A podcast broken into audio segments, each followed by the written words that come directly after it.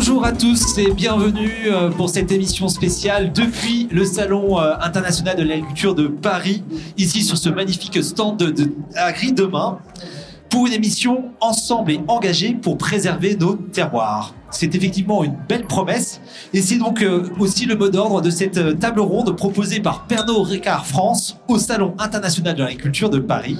Autour de la table que vous voyez là-bas et que je vais rejoindre dans quelques instants, nous avons réuni des profils très différents tous en lien avec le monde agricole, viticulteurs, producteurs de vins et spiritueux, transporteurs, présidente d'associations pour la préservation des sols. Ensemble, pendant une heure, nous allons parler des enjeux de l'agriculture d'aujourd'hui et des défis pour demain. Ensemble, nous présenterons également des initiatives du groupe Pernod Ricard en matière de pratiques régénératrices et vertueuses. Euh, donc si vous êtes tous là réunis autour de cette table, c'est que vous avez tous un point commun. Euh, c'est pas simplement que vous aimez le Salon international de l'agriculture, mais c'est que vous êtes engagés dans vos pratiques pour protéger notre terre et préserver nos terroirs. Alors nous allons tout de suite voir de quelle manière. Pour commencer, je me tourne vers vous, Jean-François Roucou. Euh, vous êtes directeur de la performance durable au sein du groupe Pernod Ricard. Alors dites-nous, comment le groupe Pernod Ricard appréhende-t-il la transition durable dans les pratiques agricoles sur les territoires? Attention, c'est une question longue avec des mots très importants. Alors je vais essayer d'être concret et, clair. Euh, L'agriculture pour Pernod Ricard, c'est la base puisque tous nos produits, toutes nos marques viennent de matières premières agricoles. Et on a, on a listé 350 terroirs, c'est-à-dire des, des bassins agricoles de production dans lesquels on source le- l'ensemble des ingrédients, ce qui représente environ 800 000 hectares. C'est considérable. On, on rappelle que ces 350 terroirs, ils sont partout dans le monde et pas simplement en France. Alors en, en France, on a les, terroirs euh, emblématiques de la, Cognac- de, de la région de Cognac et du Champagne, mais on a aussi la betterave qui, qui produit, permet de produire l'alcool pour le Ricard. On a le fenouil qui permet d'aromatiser le, le Ricard avec l'anis. Mais on a également pour les whiskies, on a des céréales, que ce soit en Écosse, que ce soit en Irlande, que ce soit également les céréales pour la vodka, euh, avec, la, vodka absolute. Euh, on fait du vin en Australie, en Nouvelle-Zélande. On produit de la tequila au Mexique à partir d'agave. Donc ce sont vraiment euh, environ une quarantaine de pays différents où on a ces euh, bassins d'approvisionnement agricole. Donc derrière toutes ces euh, bouteilles ou toutes ces, euh, toutes ces étiquettes que l'on connaît bien, finalement se cachent des terroirs, se cachent des pratiques agricoles et se cachent finalement donc des enjeux de préservation des sols et, de lutte contre le réchauffement climatique. Et donc c'est de ça dont nous allons parler. Euh, on parlait de transition durable des pratiques agricoles. Qu'est- Qu'est-ce que ça veut dire? Euh, Les, les- pratiques agricoles aujourd'hui, euh, on sait que nos systèmes agricoles font face à un énorme défi. L'agriculture dans son ensemble fait face à la, biodiversité, l'intensification par euh, les, les intrants agricoles. Mais l'agriculture est également et avant tout une énorme opportunité puisque c'est une solution potentielle. La- L'agriculture, c'est la possibilité de séquestrer du carbone, de capter du carbone atmosphérique dans les sols. L'agriculture, c'est également un écosystème vivant. Chaque parcelle agricole, c'est la plante qu'on cultive, mais c'est également le sol. Le sol avec toute sa richesse microbienne, les insectes, le- le- les invertébrés, les plantes. Et, donc chaque écosystème agricole est aussi une opportunité pour la biodiversité. Est-ce que c'est parce que l'agriculture est une euh, opportunité, justement, qu'on parle d'agriculture régénératrice? Et euh, je crois que vous, employez beaucoup ce mot au cœur de la démarche du groupe. Est-ce que vous m'expliquez ce que c'est que cette, euh, architecture, cette agriculture régénératrice? Alors, no- notre ambition, c'est effectivement de, contribuer au développement d'une agriculture régénératrice et donc de transformer les pratiques agricoles. Cette agriculture gé- régénératrice, en fait, elle vise à inverser les tendances. Elle vise à rétablir les équilibres du vivant et donc à profiter des phénomènes biologiques, à profiter de, de ce qui se passe de la vie finalement dans la parcelle agricole pour obtenir un sol vivant, pour reconstituer la biodiversité et pour recréer la valeur environnementale.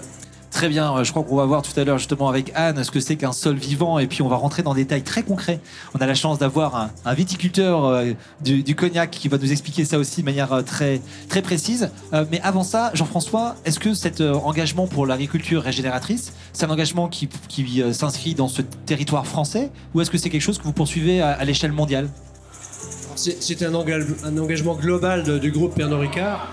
Je vous, ai, je vous ai cité quelques-unes de nos marques euh, par euh, nos, nos whisky, nos vodkas, nos vins, etc.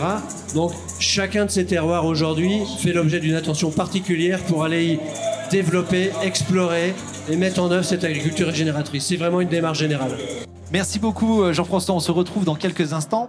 Mais d'ici là, on va se tourner vers Cécile. Bonjour Cécile. Bonjour Mathieu. Cécile de Villers, vous êtes responsable, vous aussi, performance durable, mais cette fois-ci au sein de la filiale Pernod Ricard France. Alors afin qu'on ne s'y perde pas trop, quelle est la différence entre Pernod Ricard France et Pernod Ricard? Alors Pernod Ricard, c'est un grand groupe international qui a de nombreuses filiales dans le monde entier. Et Pernod Ricard France, c'est la filiale, une filiale française du groupe Pernod Ricard. Donc nous, notre euh, nos, activités sur la France, on en a deux. On est fabricant de produits, et notamment d'apéritifs emblématiques euh, que tout le monde connaît en France, comme le Ricard, le 51, la Suze, Lillet. Et on est aussi distributeur euh, des produits du groupe Pernod Ricard sur l'ensemble du marché français. Donc Pernod Ricard France, c'est une filiale française du groupe. Il y en a six au niveau du groupe et on a aussi euh, un autre représentant d'une autre filiale française, Alexandre Martel-Moum-Perrier-Jouette. Alors, vous êtes responsable performance durable. Quand, on dit ça comme ça, on a l'impression que faire performance et durable, ce sont deux mots qui, sont un peu antinomiques. On voit pas comment euh, on peut à la fois euh, faire la performance tout de suite et en même temps s'inscrire dans, le temps long. C'est quoi faire de la performance durable chez Pernod Ricard France? Alors justement, euh, moi je dirais que performance ne peut pas ne pas aller avec durable.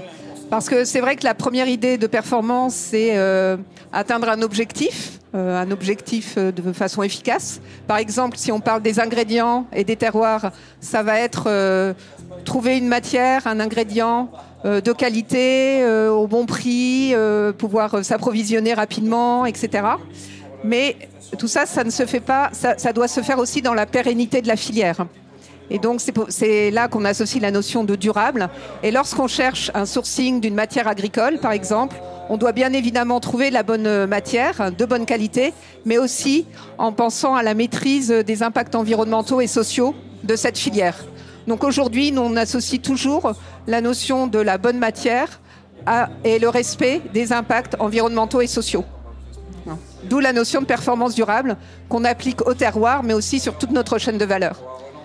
Et alors, pour, faire cela, vous ne faites pas ça tout seul, vous êtes aidé par, euh, par des, associations, je crois, par, euh, par euh, des, structures qui vous aident à, pouvoir sourcer et, les, bonnes pratiques et les bons partenaires? Alors effectivement, si on, reprend le, cas de nos, terroirs et de nos ingrédients, chez Pernod Ricard France, on a identifié 10 terroirs prioritaires, stratégiques, pour lesquels donc la démarche est la même. Notre objectif, c'est de de trouver la bonne matière au bon endroit euh, et, donc de maîtriser les impacts environnementaux, de les étudier, des impacts environnementaux et sociaux. Donc l'objectif est le même, les problématiques sont différentes. Par exemple, on a deux grands types de matières agricoles. On a les matières aromatiques. Donc c'est là où on va, on va cultiver la badiane, on va récolter pardon, plutôt la badiane en, Chine, le fenouil en France pour euh, l'anis. Euh, la réglisse, euh, les oranges, la gentiane en Auvergne, etc. sont nos matières aromatiques. Et, on a une autre catégorie de matières qui sont euh, le blé, la betterave sucrière, le raisin, plutôt pour qui sont des matières sources d'alcool, d'alcool pur ou de vin. Donc ça fait deux grandes catégories et donc les problématiques sont différentes en fonction de la culture, en fonction du pays d'origine. On a beaucoup d'ingrédients français, mais pas que, parce qu'il y a des matières qui ne poussent pas en France. Donc, en fonction du pays et de la, de la filière, les problématiques environnementales, les problématiques sociales ou sociétales ne sont pas les mêmes. Et donc, on va chercher des partenaires qui vont nous aider à étudier euh, quelles sont ces problématiques et comment les améliorer. Et donc, on, a effectivement deux gros partenaires aujourd'hui. Un qui s'appelle UEBT pour les matières, les plantes aromatiques, et un qui s'appelle PADV pour les filières blé, betterave, raisin, euh, et on, on travaille plutôt l'agriculture régénératrice. Alors, euh, pour éclairer un peu euh, toutes les personnes qui nous écoutent et qui ne sont pas des experts, qu'est-ce que c'est que UEBT et PADV Alors, UEBT, c'est une ONG hollandaise, ça veut dire Union of Ethical Biotrade, ça veut dire un syndicat du biocommerce éthique. C'est une association donc hollandaise qui promeut l'approvisionnement en ingrédients naturels dans le respect de valeurs éthiques, environnementale, écologique. donc quand on fait partie du EBT, ça veut dire qu'on s'engage à travailler avec nos fournisseurs qui vont nous produire les matières aromatiques de manière euh, éthique, équitable, environnementale. Ça veut dire très concrètement qu'on a un standard de plus de 180 critères et donc on va aller évaluer nos fournisseurs, nos agriculteurs selon ces standards et ensuite on va euh, s'engager vers de l'amélioration sur la manière dont on va cultiver, s'approvisionner. Très bien. Et donc PADV, c'est pour une agriculture du vivant. Voilà, je spoil. Euh, et ça tombe bien puisque nous avons avec nous sa directrice générale, Anne Trombini. Bonjour Anne. Bonjour Mathieu. Alors, euh, est-ce que vous pouvez nous expliquer depuis quand existe votre association et quels sont ses objectifs? Alors en effet, notre association existe depuis 5 ans euh, avec l'objectif justement de créer un mouvement de coopération et d'innovation autour de cette problématique de régénération des sols et des écosystèmes euh, qu'a expliqué Jean-François tout à l'heure. Euh, parce qu'on va, on va en discuter, mais globalement, ce qu'il faut comprendre, c'est que la majorité des, des contraintes qui pèsent aujourd'hui sur les agriculteurs par rapport à leurs pratiques agricoles bah, viennent du fait qu'elles s'inscrivent dans un écosystème plus large d'attentes d'acheteurs et d'autres parties prenantes, et que si on veut les aider à faire évoluer leurs pratiques vers cette régénération des sols et des écosystèmes, il faut pouvoir mobiliser l'ensemble des parties prenantes, et c'est pour ça qu'on travaille aujourd'hui avec une centaine d'entreprises, dont Pernod Ricard, euh, qui s'investit, qui s'engage dans cette transition, dans un mouvement collectif qui les dépasse, euh, pour aider, in fine, leurs agriculteurs à améliorer leurs pratiques. Très bien. Donc ça, c'est l'ambition, c'est l'objectif au quotidien. Euh, quelles sont les actions de l'association? Alors on a trois grands types d'actions. Le premier type d'action, c'est vraiment l'animation de réseau, c'est-à-dire que si on veut réussir ce défi, il y a un gros défi d'acculturation, de compréhension du sujet. Et donc ça, ça nécessite de créer un dialogue entre tout le monde. Donc c'est faire dialoguer en permanence les agriculteurs, les coopératives, les acheteurs. Ensuite, on crée des outils, on crée des méthodes pour pouvoir mesurer, pour pouvoir accompagner les agriculteurs, pour pouvoir euh, transcrire ça en communication, en outils méthodologiques dans les entreprises. Et puis enfin, bah, on les accompagne une à une, notamment via le montage de projets avec leurs agriculteurs pour euh, bah, aller mettre en place opérationnellement euh, des pratiques régénératives et mesurer les résultats. Très bien, merci beaucoup, c'est très précis. Cécile, je me retourne vers vous. Pourquoi Pernod Ricard France a-t-il choisi l'association pour une agriculture du vivant? Et je ne mets pas la pression, Anne est juste en face de vous. Je crois, je crois tout simplement qu'on partage les mêmes valeurs, des valeurs euh, d'engagement sur cette transition écologique, des convictions, des ambitions, et que PADV nous apporte, en plus de, de ce partage de valeurs, euh, de la méthode, de la mesure. hein, euh, ils ont développé euh, l'indice de régénération, je pense que Anne va en parler ensuite. Euh, donc une méthode structurée pour accompagner nos agriculteurs dans cette transition écologique. Donc c'est pour ça qu'on a choisi PADV, on en est très content.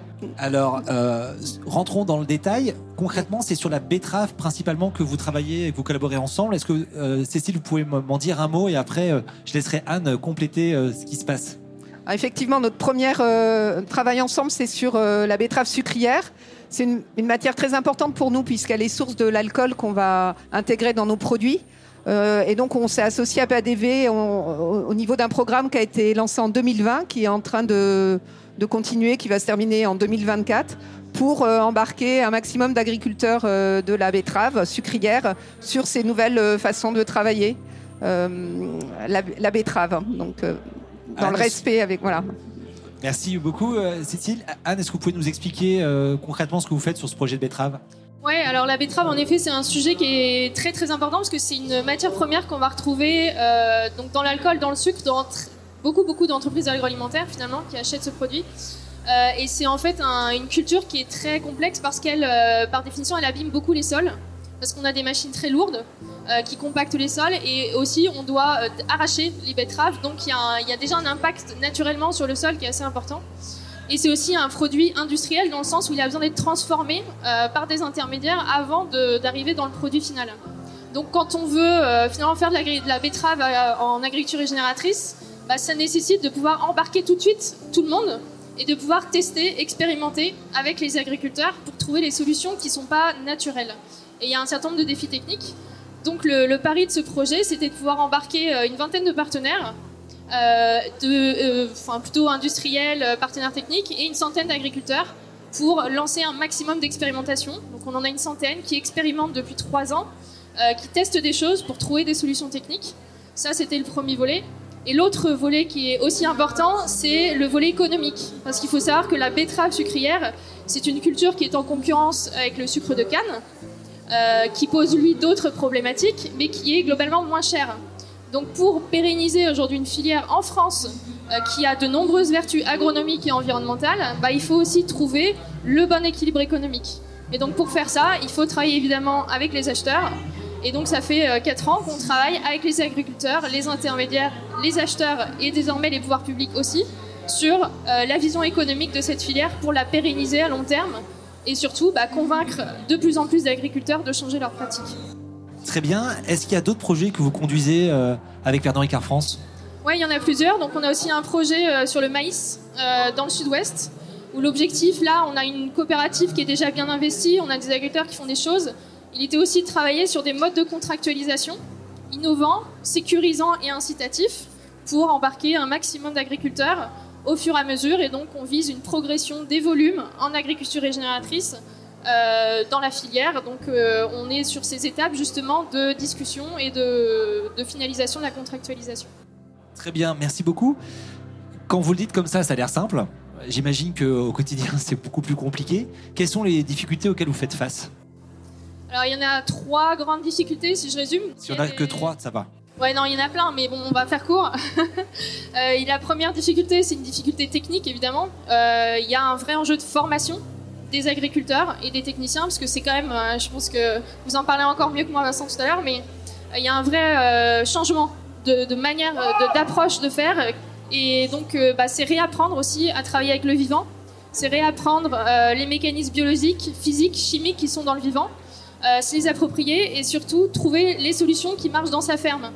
Contrairement à l'agriculture qu'on a pu connaître jusqu'à présent, où on avait un peu des recettes, parce qu'on avait beaucoup d'aide de la chimie, de la mécanisation, demain, c'est trouver ces solutions dans le vivant qui marchent dans sa ferme.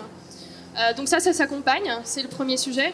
Euh, le deuxième défi, il est aussi culturel, parce que du coup, il faut accepter tout ça, et il faut l'accepter en agriculture, il faut l'accepter dans la filière, et euh, bah, ça, ça nécessite justement ce dialogue permanent avec tout le monde, cet esprit de coopération comme ce qu'on est en train de faire là maintenant. Exactement, parler du sujet, éduquer, comprendre quels sont les verrous et trouver les marges de manœuvre. Parce qu'on est quand même dans un monde aussi où euh, le modèle économique, il est très contraint pour tout le monde.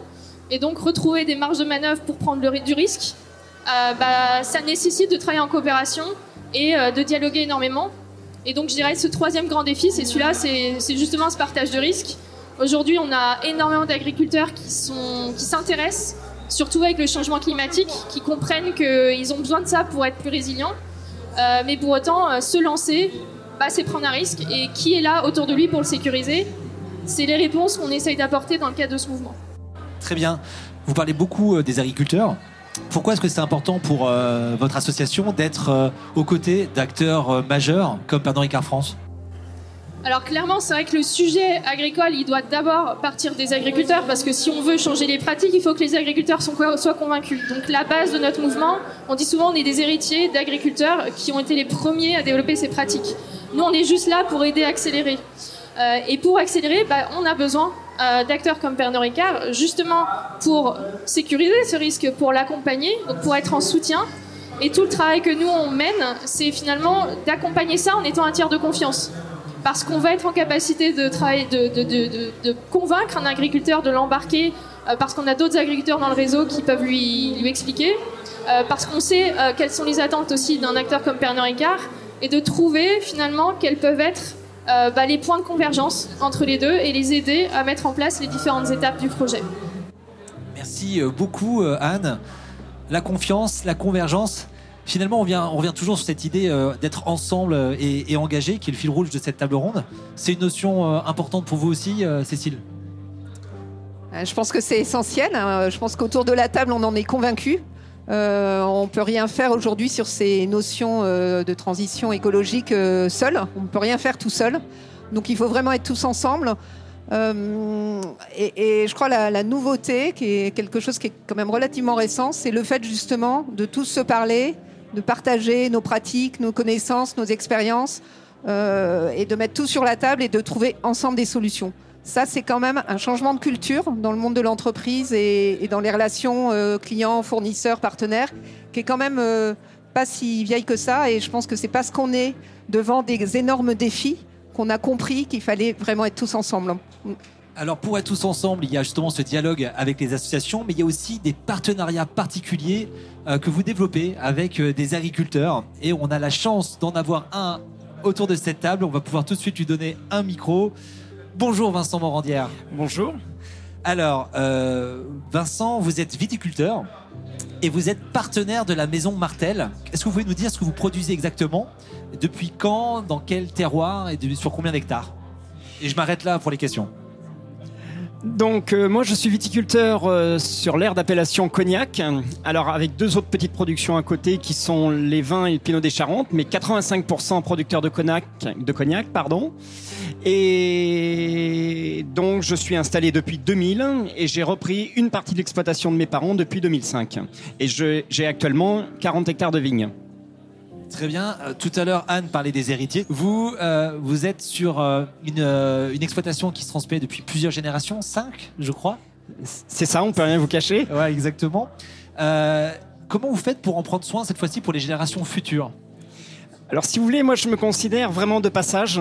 Je cultive de la vigne sur des sols qui ont des millions d'années. Et moi je vais être de passage une quarantaine d'années. Donc mon... Dit comme ça, ça fait très peu. Ça fait très peu. Ça l'est d'ailleurs, c'est pas que ça le fait, ça l'est. Et ce qui est, important pour moi, c'est d'essayer d'avoir un, impact le plus positif possible. J'ai eu la chance d'hériter de ces sols et, mon but, ce serait de les transmettre peut-être encore dans un meilleur état. Et je compte euh, œuvrer dans, dans, dans ce sens. Alors, on va justement rentrer dans le détail de ce que vous faites pour œuvrer dans ce sens. Je crois que vous faites partie d'un groupe pilote qui s'appelle Ferme 30 000. Est-ce que vous pouvez nous expliquer ce que c'est? Oui, donc les, les fermes 30 000, ça, permet de, se regrouper entre euh, agriculteurs, euh, techniciens, ingénieurs, pour euh, essayer de résoudre des, problématiques, que l'on peut avoir, et dans, un esprit durable, en, limitant les, intrants et en amenant des techniques plus vertueuses à nos pratiques. D'accord. Euh, Vous pouvez rentrer un peu plus dans le détail de, de ce, que- de ce qui se fait euh, pour euh, Ça, donc ça part du, pour, nous, la viticulture, ça, part du sol, même si on parle toujours de vigne, on, parle du sol. Euh, ça peut être les couverts végétaux. J'ai entendu parler tout à l'heure de carbone, mais euh, on, parle, on parlera également d'engrais verts qui, vont amener de la fertilité euh, au, sol et donc à notre vigne. Et après, ça, peut aussi aller sur la partie vigne, qui est donc hors sol, sur des techniques qui permettent de, protéger de façon plus respectueuse le vignoble. Très bien. Vous êtes également partenaire de la maison Martel. Quand est-ce qu'a commencé ce partenariat? Alors ce partenariat a, a débuté pour les générations avant moi, mes parents, mes grands-parents, dans, dans la fin des années 70. Et j'ai eu la chance de reprendre le flambeau euh, avec Martel euh, dans les années 2005. Voilà, donc ça fera bi- bientôt 20 ans. Il y aura peut-être un anniversaire à fêter. Très bien, bah, la, la date est prise. Euh, en quoi consiste ce partenariat? Alors, ce, ce partenariat au début était euh, plutôt économique, à savoir très simple. Euh, je vendais des eaux de vie à Martel qui me les achetait et me permettait donc de de- d'avoir des, des revenus. Et, Ça vous donnait de la, de la visibilité finalement. Voilà, parce que c'était contractualisé sur plusieurs années. Et au, au fil des années, euh, j'ai fait part à, à ces équipes de, de- de mes problématiques, comme sûrement d'autres d'autres vignerons. Mais chez moi, les autres problématiques ont, ont été, après l'ordre économique qui était réglé, l'ordre humain, donc le- les, ressources humaines en termes de personnel. hein, on est consommatrice euh, de, ressources humaines et, tout, l'aspect technique. Et, là, dans, l'aspect technique, Martel m'a, enfin les équipes de Martel m'ont énormément euh, aidé euh, parce que dans un premier temps, eux ont commencé à, faire des, des expérimentations sur leur vignoble. Et le but pour eux, c'était pas d'expérimenter que pour eux, c'était de, partager. Donc, j'ai eu la chance de faire partie des, des premiers à avoir euh, ces informations-là, mais, mais pas pour les avoir, pour les tester chez moi. Parce que c'est bien d'essayer des choses pour des grands groupes comme, euh, comme Martel, mais ce qui est important, c'est que nous, agriculteurs, on puisse s'en saisir. Et quand on commence à expérimenter, on n'a pas toujours les mêmes conditions ou les mêmes sols chez nous chez eux. Donc on, essaie de les adapter. Et une fois qu'on a réussi à adapter et qu'on les prend en main, qu'on les développe, à partir de ce moment-là, mon rôle va être aussi de le partager. Très bien. Alors, est-ce que ce partage a été utile? Je veux dire, en termes de productivité, en termes de rentabilité, est-ce que ce que vous avez appris a eu un impact pour votre exploitation? Alors, ça fait 4 ans, je suis encore en train d'apprendre. Dans notre métier, on a beaucoup de chance, c'est qu'on apprend très très longtemps. Je crois que même les anciens apprennent toujours.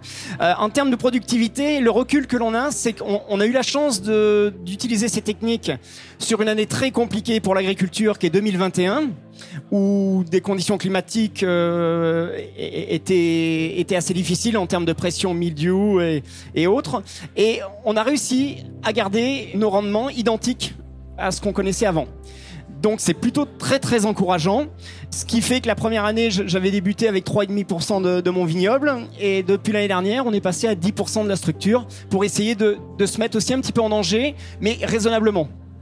Très bien. Quelles sont les difficultés? Vous parlez de danger. Quelles sont les difficultés justement auxquelles vous faites face en appliquant euh, ces, euh, ces nouvelles techniques et, en, mettant en œuvre euh, ce que vous apprenez par le partage de Martel? Je vais rien vous apprendre en vous disant que la vigne n'est pas sous serre, elle est en extérieur, donc on est sujet aux aléas climatiques, euh, même les plus simples, hein, euh, une pluie, euh, sans parler d'accidents. Alors on va pas parler de la grêle, parce que là, vous détruit carrément votre récolte, mais seulement la, pluie, le soleil, le vent, et donc on doit absolument être observateur. Euh, on, je pense qu'on a un petit peu oublié dans notre métier, du moins certains, on, a oublié d'observer, d'être présent sur le terrain. C'est tellement plus facile l'hiver de prévoir comment va se passer l'année, mais ça c'est plus possible. C'est plus possible parce que on, doit être très très réactif euh, en fonction de la météo. Alors on a on a des outils pour nous aider à, savoir ce que va être la météo de demain après-demain, mais rien de tel que le terrain. Et, le problème c'est que parfois on nous prévoit une météo et la météo change. Donc là, il faut avoir cette capacité à réagir dans les 6 heures, 12 heures, 24 heures. Et, ça, on, le savait. Mais avec nos techniques actuelles, on n'a vraiment pas le droit à l'erreur. Faut être faut être très présent. Donc ça demande des ressources en matériel, ça demande des ressources humaines. Et donc c'est ce qu'on est en train de mettre en place. C'est pour ça peut-être aussi, vous, auriez pu me dire, mais vous n'avez que 10%, vous n'avez pas plus. Ça, ça, demande, ça demande du temps. justement, euh, ne vous inquiétez pas. Donc tout, tout, pour tout ça, on a, besoin d'un accompagnement en plus technique. Euh, on fait des points avec les équipes Martel toutes les semaines parce que je suis à 50 km de, la maison Martel. Et, donc la climatologie, parfois, vous savez bien, à 3-4 km, ça change. Et donc on a des échanges entre eux et en fonction de l'information que j'observe sur le terrain et de ce que je leur remonte, eux aussi m'amènent leur expérience parce qu'ils ont quand même quelques années d'expérience avant moi. Et, voilà, par cet accompagnement, on arrive à faire des choses pour l'instant intéressantes qui, qui restent encore à confirmer.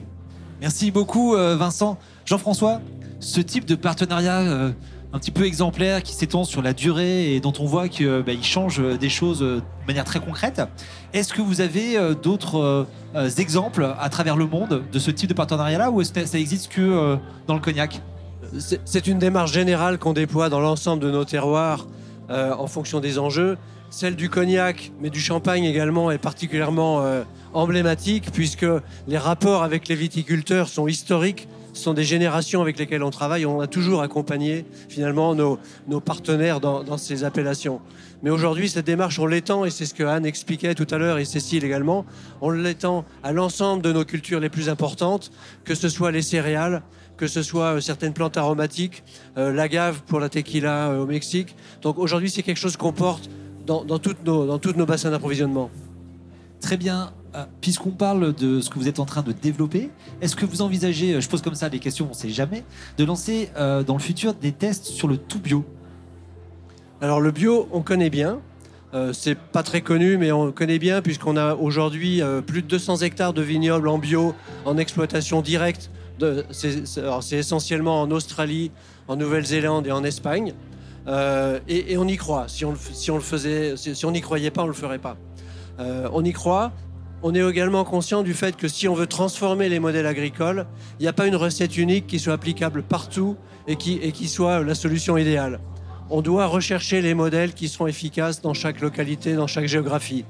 Juste pour prendre l'exemple de la vigne, aujourd'hui, on a dans nos vignobles des, des vignes qui viennent, qui sont depuis, par exemple, dans les hauts plateaux d'Argentine, dans des zones semi-désertiques avec irrigation au goutte à goutte, dans des conditions donc très chaudes. Et à l'inverse, on a également des vignobles au Canada ou en Arménie qui sont dans des zones euh, beaucoup plus septentrionales où on est obligé d'enterrer les pieds de vigne l'hiver pour les protéger du gel. Donc vous voyez bien que ce sont des conditions de culture éminemment variables. La même solution ne peut pas être la réponse partout. Donc le bio, on en apprend beaucoup, on s'inspire des pratiques, mais on se doit d'explorer et de prendre le meilleur de, tous les, de chaque référentiel finalement. Et c'est un peu la synthèse de tout ça qui, euh, qui euh, est mise en œuvre dans ce qu'on appelle l'agriculture régénératrice. Merci euh, beaucoup Jean-François. Alors j'en profite puisque vous parlez de référentiel. En préparant cette émission, j'ai entendu parler de la certification CEC spécifique au cognac. Est-ce que vous pouvez m'en dire plus, m'expliquer ce qui se cache derrière ce nouvel acronyme et ce qu'implique cette certification? Alors il, est- il existe beaucoup de référentiels techniques sur une production comme la vigne, exactement pour la raison que j'évoquais tout à l'heure, c'est-à-dire il y a tellement finalement de, euh, de conditions pédoclimatiques, donc de, de zones de climat et de sol où on peut cultiver la vigne, que dans chacune on doit avoir des pratiques adaptées. Et ce qu'on va proposer à Cognac n'est pas applicable euh, en Argentine par exemple ou en Californie. Et alors le, référentiel CEC, ça veut dire la certification environnementale cognac. C'est un référentiel adapté au cognac qui est une démarche collective de l'ensemble de la profession, de l'ensemble des, des opérateurs de la région. Et c'est ce qui en fait la force. C'est un référentiel technique qui permet d'engager l'ensemble de la viticulture, l'ensemble des partenaires dans la même direction. C'est pas une fin en soi, il faudra aller plus loin. Et c'est la raison pour laquelle on a également des expérimentations et des, travaux de recherche sur un référentiel plus exigeant qu'on définit comme étant l'agriculture régénératrice, qui est vraiment l'ambition euh, d'apporter une valeur ajoutée supplémentaire au niveau de l'environnement. Très bien. Revenons à la démarche des vignobles pilotes dont on a parlé il y a quelques instants. Euh, donc on a vu qu'elle était euh, mise en place dans le cognac. Est-ce qu'elle est mise en place sur d'autres terroirs? Alors Pernod Ricard est présent dans huit grandes régions viticoles avec euh, des vins, des champagnes, des alcools euh, distillés comme le cognac. Et euh, dans ces huit régions, qui sont la Californie, l'Argentine, l'Espagne, le cognac, la Champagne, l'Australie, la Nouvelle-Zélande et et la Chine, dans ces huit régions, euh, on a des vignobles, on a des partenaires locaux qui sont des, des vignerons auxquels on achète, et on a mis en place, on est en train de développer des démarches de tests, d'exploration des pratiques d'agriculture régénératrice.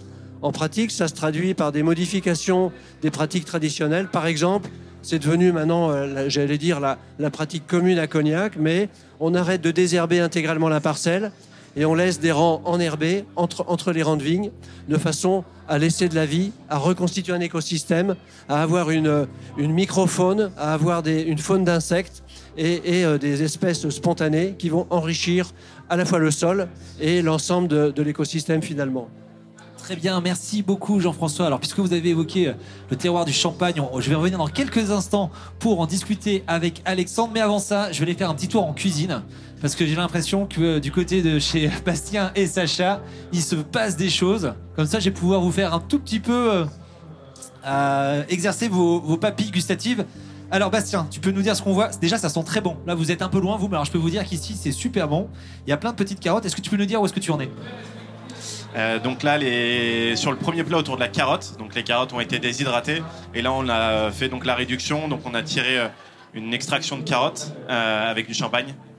Et, euh, et donc voilà. Et là on va les réhydrater en fait avec la carotte pour euh, vraiment euh, concentrer ce goût et, et euh, voilà avoir euh, sublimé le produit.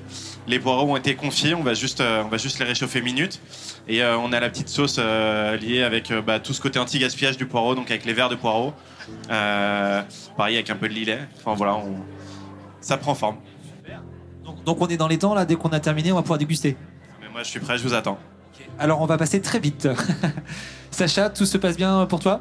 Non plus que vous. Ok, très bien. Alors je retourne du coup à la table, puisque tout est prêt. Et on va pouvoir poursuivre tous ensemble en parlant cette fois-ci de champagne. Alors, pour parler de champagne, on a la chance d'avoir Alexandre Imbert. Alors, Alexandre, vous êtes en charge des affaires publiques pour les marques Martel, Mume, Perrier, Jouet. Donc, on a déjà parlé euh, de, Martel. Cette fois-ci, on va parler plutôt euh, du, reste euh, des marques. Dites-moi, le, champagne, c'est un, un produit phare pour le groupe Pernod Ricard? En quoi la, la Champagne est-elle emblématique des avancées en matière d'agriculture régénératrice Euh, en fait, on a, on a commencé à travailler sur la Champagne il y a très longtemps maintenant, 200 ans. Ah oui. Ça fait 200 ans qu'on vit sur le terroir, 300 pour Cognac, 200 pour la Champagne. Euh, il était essentiel pour nous à un moment d'être en mesure de, de préserver le patrimoine qui est le nôtre et de préserver le patrimoine qui nous fait vivre depuis ce temps-là, qui est le terroir sur lequel on s'appuie. Euh, ce terroir-là, aujourd'hui, il nous fait vivre. Il était là avant nous. L'objectif, c'est qu'il soit là. Alors, je vais pas dire après nous, mais on espère être encore là dans 300 ans. En tout cas, on, se donne rendez-vous euh, pour pouvoir continuer à, produire avec une qualité, une excellence et un respect de l'environnement auquel on tient. Aujourd'hui, c'est notre responsabilité de préserver cet environnement. C'est notre responsabilité aussi d'anticiper ce que va être l'attente du consommateur en la matière. La particularité qu'on a en Champagne, comme à Cognac, c'est qu'on a des produits qui vieillissent longtemps. 7, 6, 8, 10, 15, plusieurs décennies, 100 ans pour le cognac éventuellement. Ce qui veut dire que le consommateur qui va boire nos produits les boira avec sa sensibilité environnementale qu'il aura dans 5, 10, 15, 20 ans. Et c'est un rendez-vous auquel on doit être, qu'on doit anticiper. C'est pour ça qu'on a décidé à un moment de se lancer dans une démarche qui nous permette d'explorer de nouvelles pistes permettant, comme l'expliquait Jean-François notamment, ou Anne, de voir comment on était en mesure, non pas juste de préserver l'environnement, mais de le restaurer et d'aller au-delà, de le ramener vers quelque chose, euh, au final, comme il était quand on est arrivé, euh, et d'être capable du coup de, restaurer cet environnement et de préserver en même temps, en même temps qu'on préserve et qu'on restaure, préserver notre capacité agronomique et notre capacité à continuer à produire et à vivre sur ce terroir. On a pas mal parlé tout à l'heure du terroir euh, du cognac. Est-ce qu'il y a des enjeux particuliers au terroir de la Champagne? Les enjeux de régénération des sols, on va, on va les retrouver euh, de la même façon des deux côtés en fait. Euh, La, la- la priorité pour nous, euh, dans un premier temps, et c'est la force de l'agriculture régénératrice, ou du moins c'est une spécificité forte, c'est qu'on va s'orienter sur refaire vivre le sol. Euh, Vincent le disait tout à l'heure, en fait, la, la plante, elle est hors sol, elle vit sur le sol. Donc la priorité pour nous, c'est de faire vivre ce sol-là. Et qu'on soit en Champagne ou à Cognac, la question est la même. Euh, le, le- Il n'y a pas de différence. non, le sol, a, le sol a vécu des décennies d'une agriculture qui était celle dont on a eu besoin euh, pendant des décennies après-guerre. Et le travail, il est à fournir de la même façon. Avec toujours cet objectif qui est de, travailler dans la durabilité, dans la durée et euh, dans la qualité.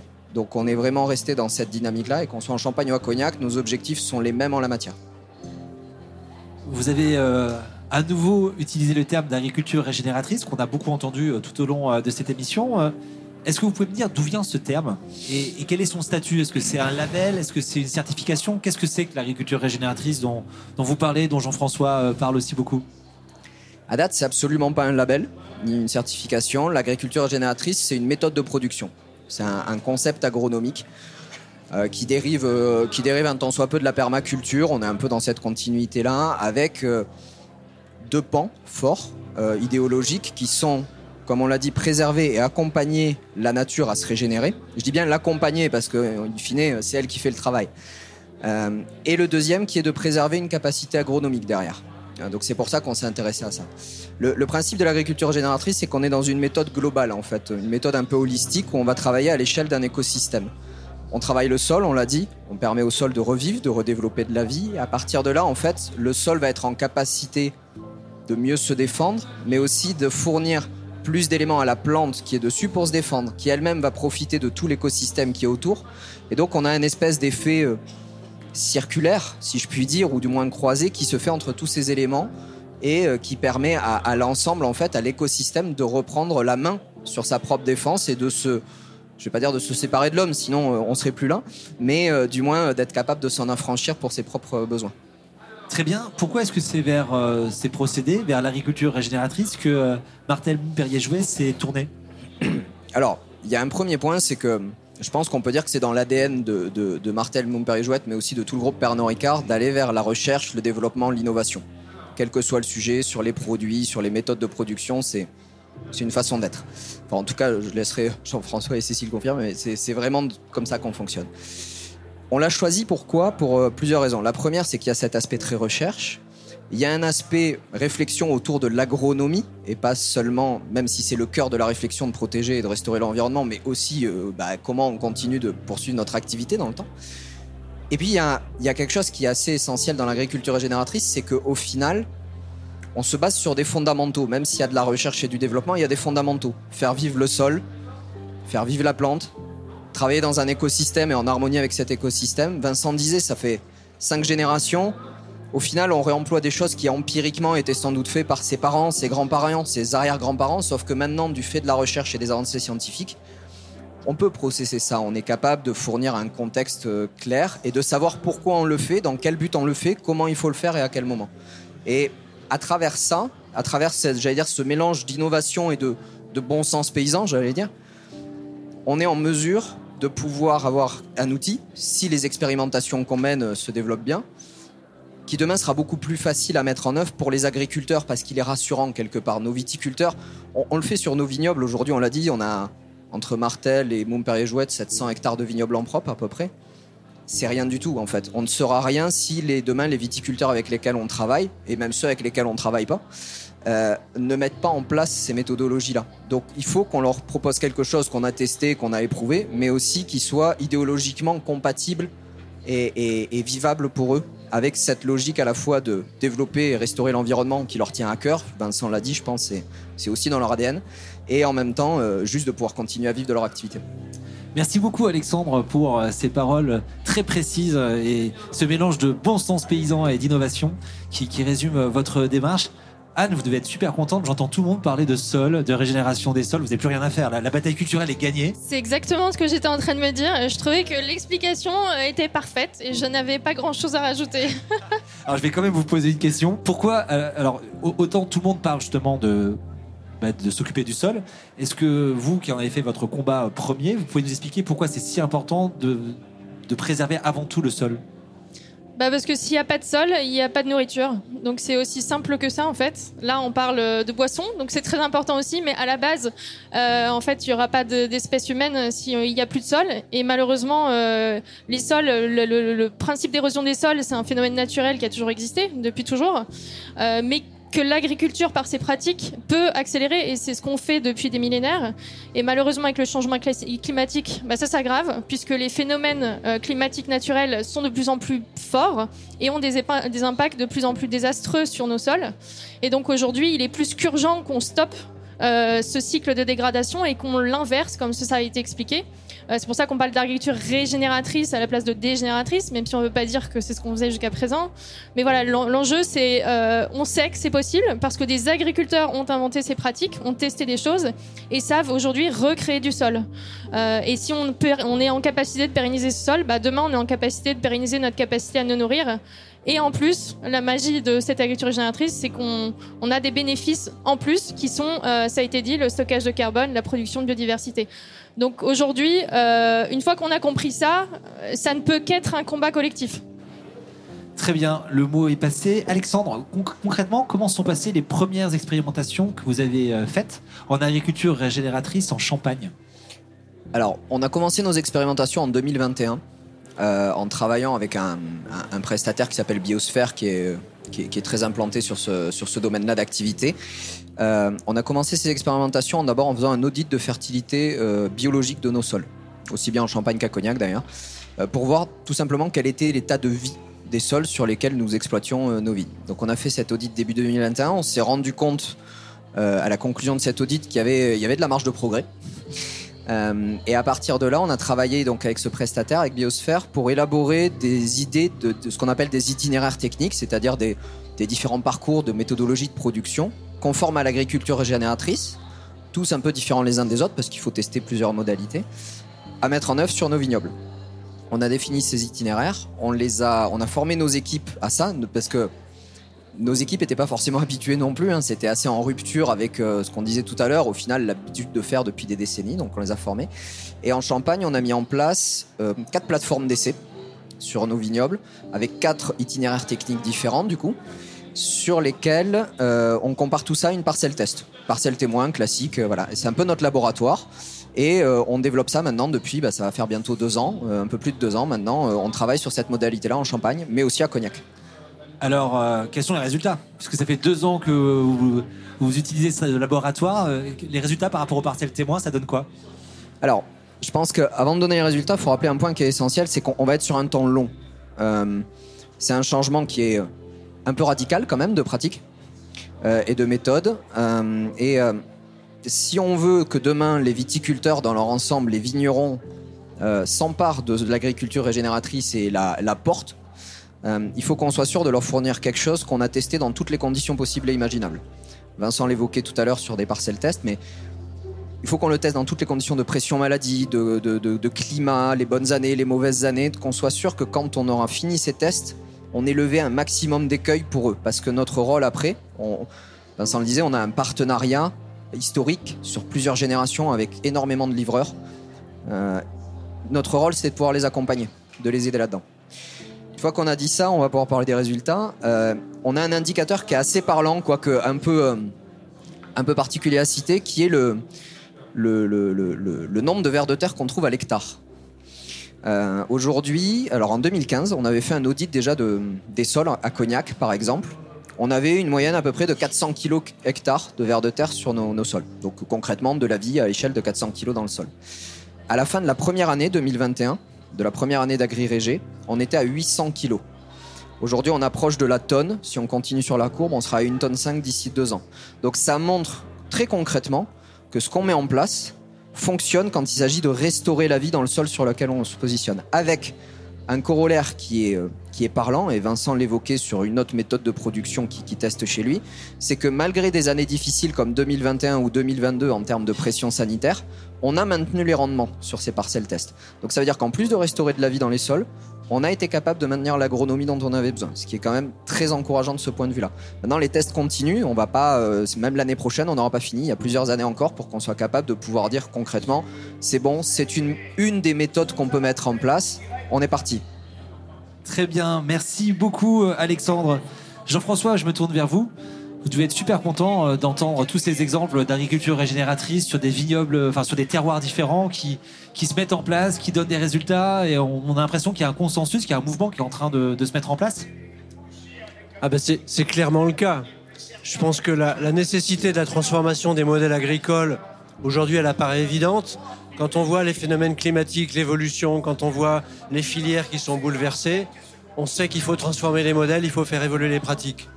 Et cette, euh, finalement, cette prise de conscience, elle est partout. Et donc, effectivement, le, le fait d'avoir dans, chacun, dans chacune de ces expériences des choses qui se mettent en place, qui sont très concrètes, qui non seulement sont concrètes, mais sont partagées, ce ne sont pas juste des démarches de, de, de, de, Moum Perrier-Jouette ou de, la, ou de Cognac ou de Pernod Ricard France sur la Nice, etc. Ça devient des démarches générales qui sont des démarches de, de l'ensemble de la profession.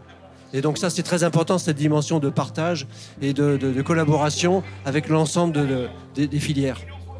Alors, puisqu'on parle de partage, il va bientôt être temps de partager euh, un, très bon euh, euh, petit plat de carottes fait par Bastien. Mais avant ça, je voudrais qu'on prenne un pas de côté et qu'on essaye d'évoquer les autres moyens qu'on a à notre disposition de protection de l'environnement, qui ne passent pas que par la protection des sols, mais qui peuvent aussi passer sur l'ensemble par des actions sur l'ensemble de la chaîne de valeur.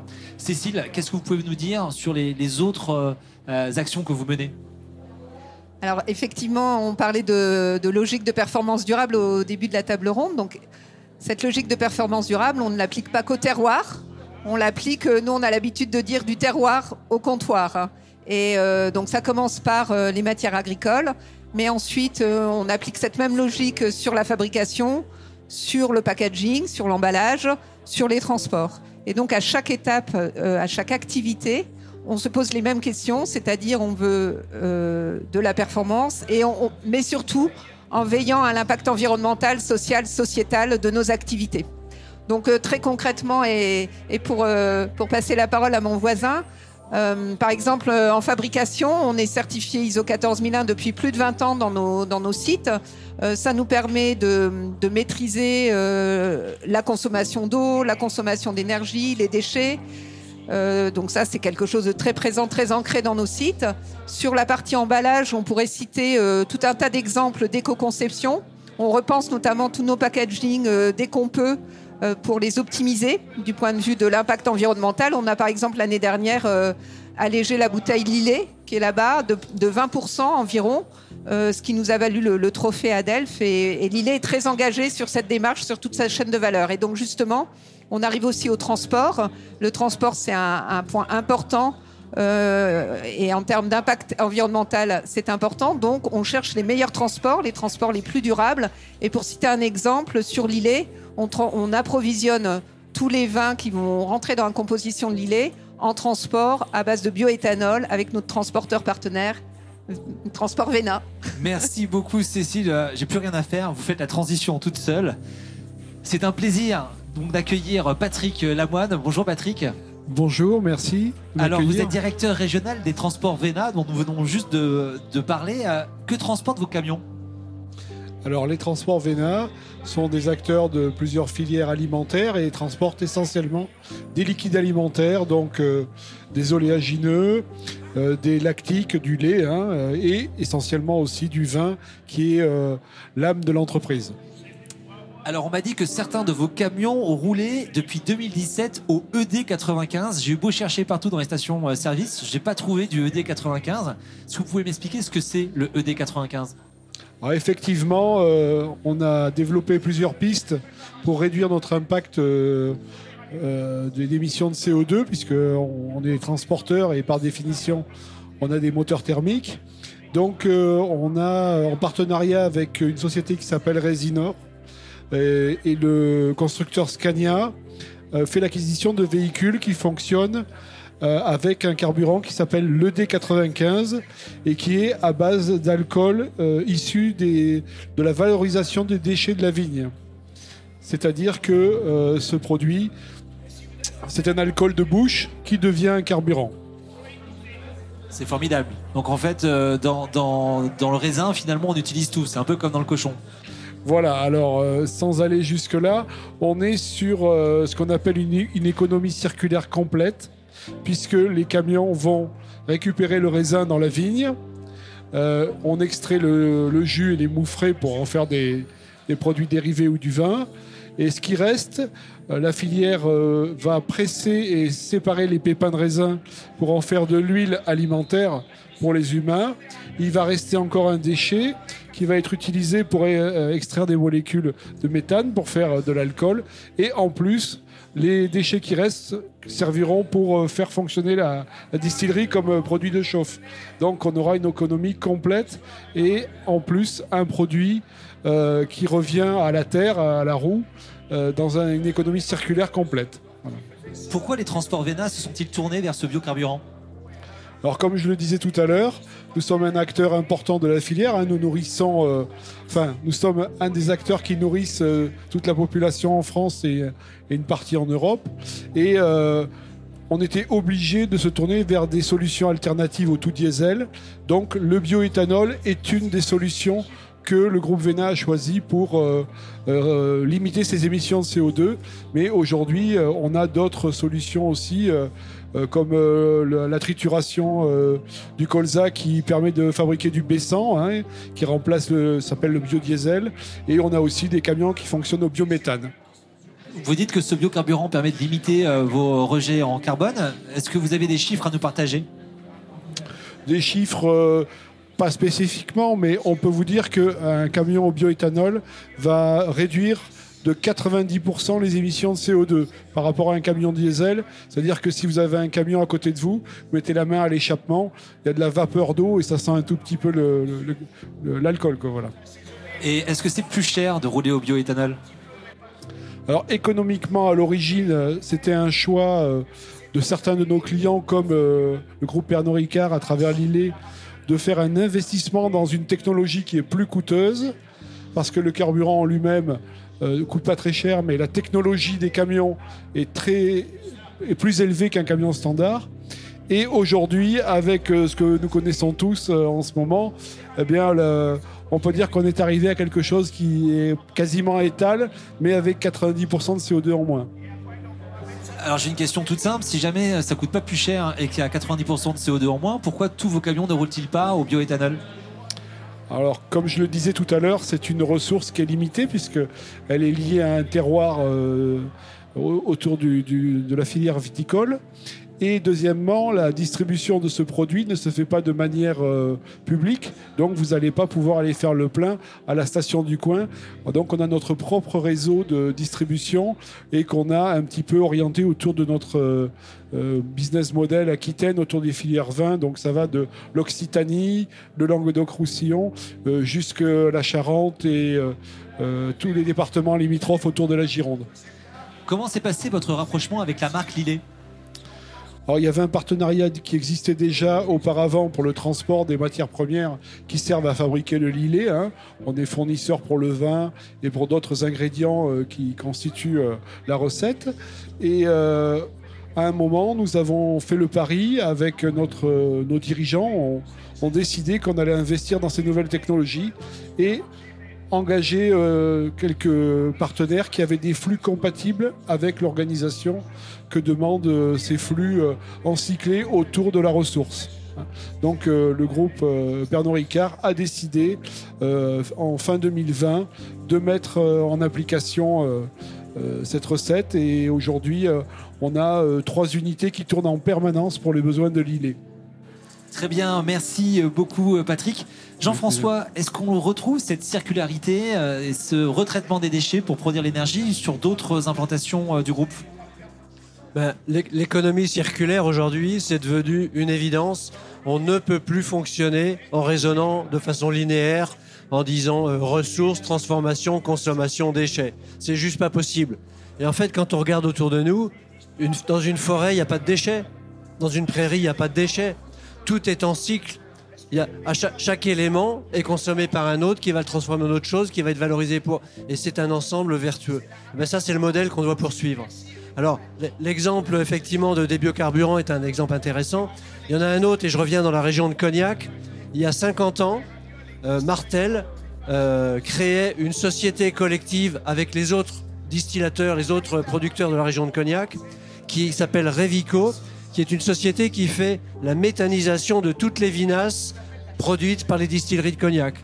Donc finalement, ce qui était autrefois un polluant, qui était euh, parfois euh, déversé dans les rivières, dans le meilleur des cas, épandu sur les champs et qui créait des problèmes de, pollution des eaux, etc., et de nuisances, bah, est devenu une ressource par méthanisation. On le transforme aujourd'hui en méthane, c'est-à-dire en biogaz, et le biogaz permet de faire de l'électricité verte qui alimente les, les foyers de la région de Cognac. Donc ça, c'est un exemple vertueux. C'est pas un exemple isolé. Il en existe beaucoup, et la chance qu'on a, c'est qu'en agriculture, qu'est-ce qu'on fait? On produit de la biomasse. Et la biomasse, c'est quoi? C'est de l'énergie. Et l'énergie, alors soit c'est de l'énergie pour l'ingérer, pour, euh, s'alimenter, pour consommer.